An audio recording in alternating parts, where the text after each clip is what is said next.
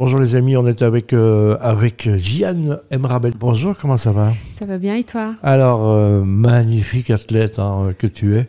Et pas que athlète, aussi coach. Et puis une femme d'abord, hein, on va s'intéresser à la femme. Quel est ton parcours qui t'amène du Maroc pour euh, finalement, en faisant du son hauteur, pour arriver ici en Belgique et, et, faire le lancer le disque par rapport à ce qu'on connaît de toi? C'est particulier, hein, donc c'est un parcours étonnant? Effectivement, bon, le parcours est assez long, mais euh, en bref, donc euh, j'ai fait une partie de mes études au Maroc parce que j'ai vécu au Maroc. À Rabat, là, ou à Casa ou à, Rabat, l'Institut royal de formation des cadres. Ouais. Donc j'ai fait trois ans pour euh, devenir cadre ministériel. Mhm. on a étudié l'entraînement, etc.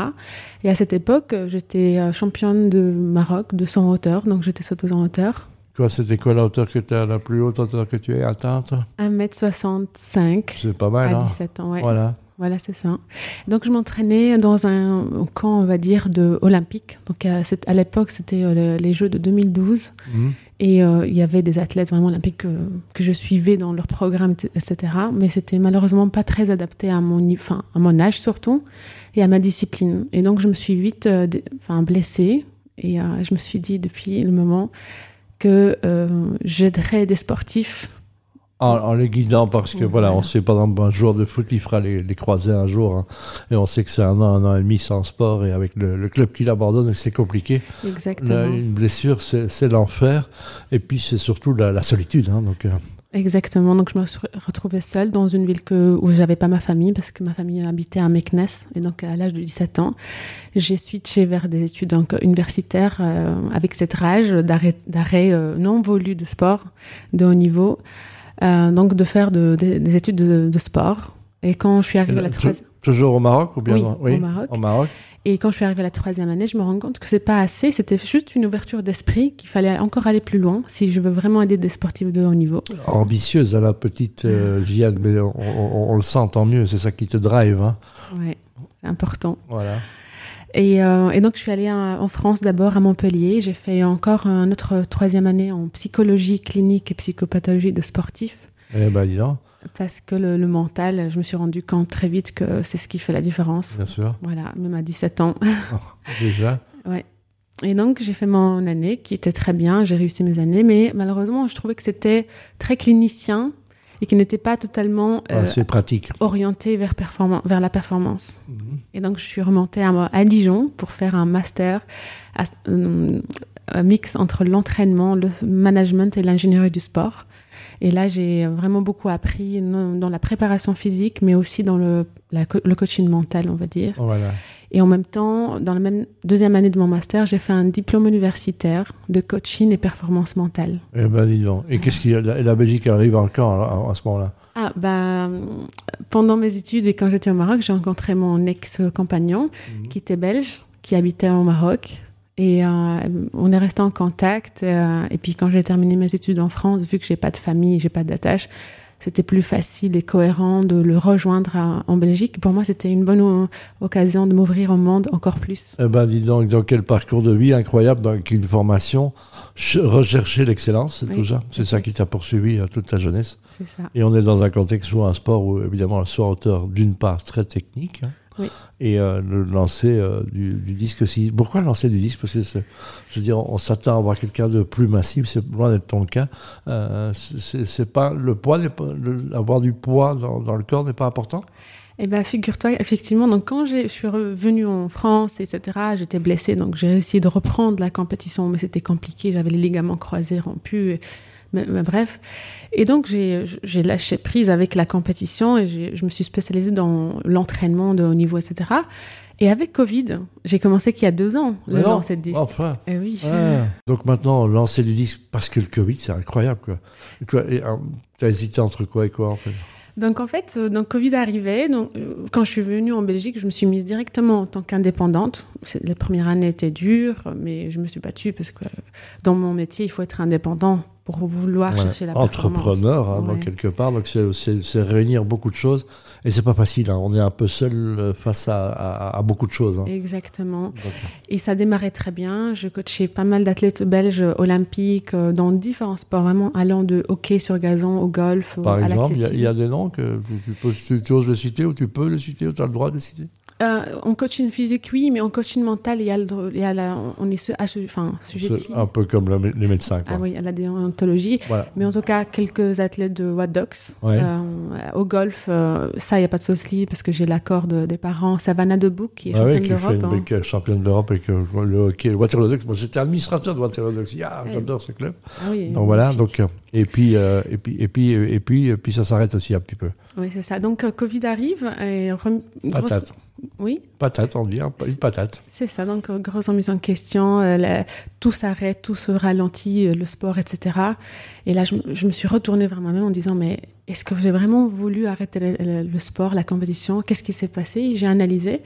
Et en fait, quand j'étais jeune, on fait du 100 hauteur, mais on fait aussi du sprint, j'ai fait de l'heptathlon, j'ai fait le lancer de disque. Et j'étais, j'avais facile à lancer le disque, bizarrement mais je l'acceptais pas parce que euh, ça, ça, voulait dire à ce moment-là que j'ai pas réussi en hauteur. Ah oui, c'était un échec. Voilà, c'était L'excellence, l'excellence, toujours l'excellence. Et puis c'est pas le, la, catégorie la plus sexy des Jeux Olympiques, on est bien d'accord. Hein. Malheureusement, c'est la, la croyance qu'on a, et, j'étais moi-même victime de cette croyance, et je, et je me suis dit mais c'est quand bah à mon âge. Et puis, comme tu dis, on a cette image de la fille qui doit être forte, euh, musclée, oui, c'est le, caricature de, l'Est allemande hein, qui des bras de camionneurs et qui font ça. Donc, et c'est pas du tout le cas hein, quand on te voit fatalement. Ou on fait de la radio, mais allez voir, euh, absolument. Euh, la nature a été généreuse avec toi, on va dire. Hein, donc c'est ça. Donc maintenant, c'est quoi l'objectif? Il faut remplir un quota pour se qualifier pour les Jeux? Oui, donc euh, voilà. Donc, en deux ans, je suis championne nationale au Maroc et vice-championne de Belgique. j'ai gagné 10 mètres déjà. il me resterait une quinzaine de mètres à gagner. Ah, quand même. Oui, voilà. Donc pour aller aux, aux Jeux Olympiques.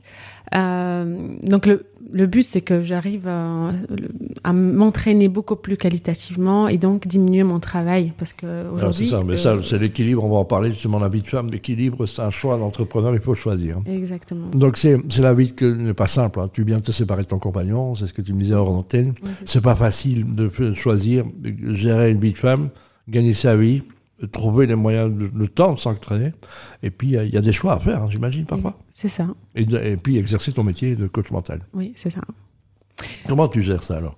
Ben, Difficilement, mais j'y arrive petit à petit. Comme, comme tu le dis, euh, maintenant, euh, ma vie privée, euh, je l'ai mis de côté parce qu'on peut pas, on a tous 24 heures. C'est un choix malheureusement que tu as dû faire en disant, maman, si on va vers un objectif qui est olympique, et quand même le rêve de toute une vie d'athlète, hein, je pense. C'est ça. Il faut se donner toutes les chances et malheureusement, ben, la personne qui est à côté euh, en subit les conséquences. Oui, et de nos jours, euh, bah, les, hommes voudraient aussi plus de, enfin, que bah, leurs femmes soient totalement euh, disponibles. Enfin, en tout cas, très peu d'hommes soutiennent les femmes ambitieuses. Et surtout vrai, ça, ça, fait peur même aux hommes hein, d'habitude. Donc voilà. Ouais. Et surtout que mon ambition, c'est pas juste être aux Jeux Olympiques ou avoir une médaille, mais c'est rebondir dessus pour accentuer mon travail euh, autant que coach mental et coach sportif et de pouvoir euh, non seulement grâce à mes compétences universitaires euh, et, d'expérience, ça fait sept ans que je, suis, je fais ce métier-là, mais de montrer que même moi je suis l'exemple de ce que je, je pratique tous les jours et de pouvoir vraiment inspirer le maximum de monde. Ça c'est ma mission, c'est mon envie. Je rappelle que Gandhi avait dit pour convaincre, l'exemple n'est pas une des solutions, c'est la seule solution. C'est très bien. Donc l'univers, c'est de se dire au service des autres, oui. tout en étant au service de soi-même. Exact. Parce que quand on donne, on reçoit et voilà. Tu as un coach mental toi-même, toi? Oui.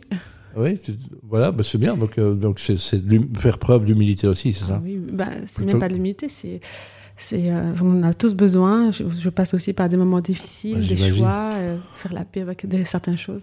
C'est compliqué. Donc, je dis, quand on va voir un coach ici en Belgique, on a l'impression que ça ne va pas bien.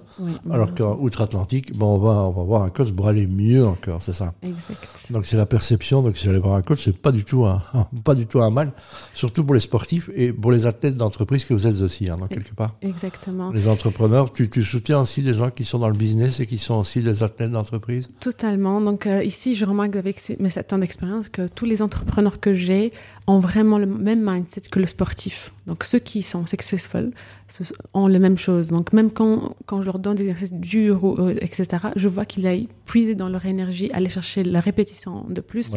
Et je me suis dit, ben, il faudrait emmener des outils du sport de haut niveau. Je, je dis souvent que le monde de l'entreprise doit aller chercher dans le monde du sport des choses incroyables. Oui, parce qu'on est plus pointueux, on, a plus, on, va chercher vraiment les détails méticuleux qui vraiment pourraient euh, bah, aider euh, et servir aux, entrepreneurs. Voilà, le seul exemple, c'est une bande de copains d'un club de province qui s'appelle le Waterloo Ducks, hein, et puis des hockeyeurs qui sont champions olympiques, ils ont été champions d'Europe avec une équipe de vraiment de, avec des blessés. Donc euh, voilà, c'était incroyable.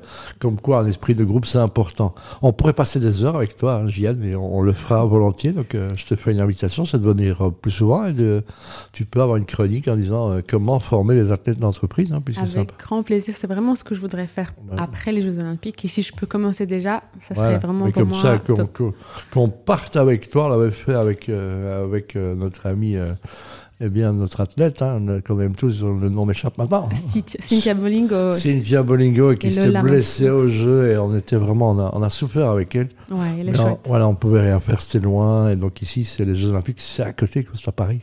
Ouais, ouais, ouais. Et, eh il ben. va y aller vraiment.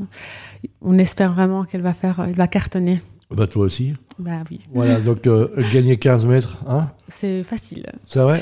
Surtout quand on commence de zéro. Bah voilà, donc euh, incroyable athlète. Bon, Jian M. Rabet, allez voir. Hein, Jian, ça s'écrit J-A. G-I, pardon. H-A-N-E.